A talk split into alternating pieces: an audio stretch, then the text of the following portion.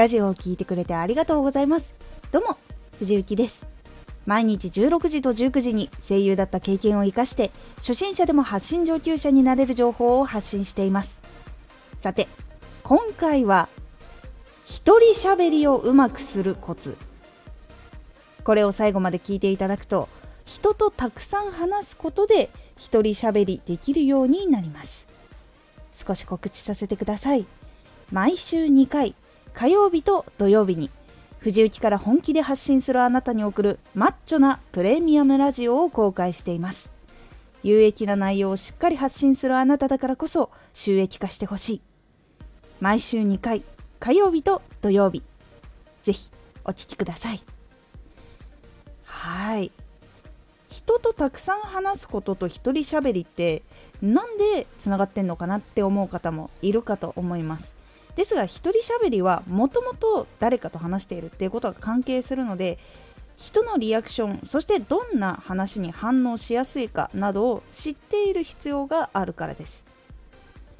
一人喋りは一人で上手くなることは実は結構難しいんです。そもそも一人喋りは反応が返ってこないとしても誰かに話しかけています。お笑い番組とかで一人喋りが上手い人っていうのはもともといろんな人と話していた中で面白かったことをネタにしていることが多いんです。実はそれはもう何度も人と話していてどんなリアクションが返ってきてたとかそういう楽しかった気持ちとかっていうのを鮮明に覚えているので話す時もそれを思い出して喋っている。間とかテンポとか話す内容とか口調とかそういうところも工夫してうまく喋っているんです。なので人と会話をしている中で磨かれていくっていうのが実は一人喋りになっていたりします。一人で練習する中には結構限度があってもともと作った原稿とかネタを暗記するみたいなものには向いているんですが結局人に向かって喋る時の技術っていうのは一人で喋っていてはどうしても身につかないんです。なので一人喋りを上手くなるためには人と話すのが一番の上達の道です。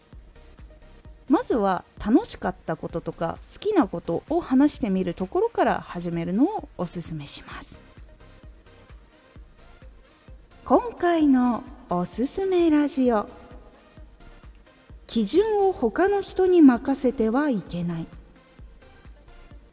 こちらは基準を他の人に任せると自分で判断するっていう時にあの人のあれも聞かなきゃみたいな感じになって自分で決断をできないっていうことにつながってしまうので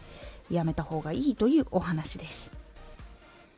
このラジオでは毎日16時と19時に声優だった経験を生かして初心者でも発信上級者になれる情報を発信していますのでフォローしてお待ちください。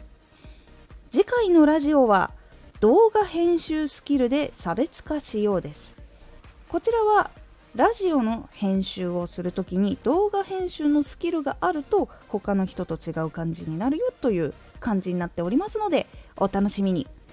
Twitter もやってます。Twitter では活動している中で気がついたことや役に立ったことをお伝えしています。ぜひこちらもチェックしてみてね。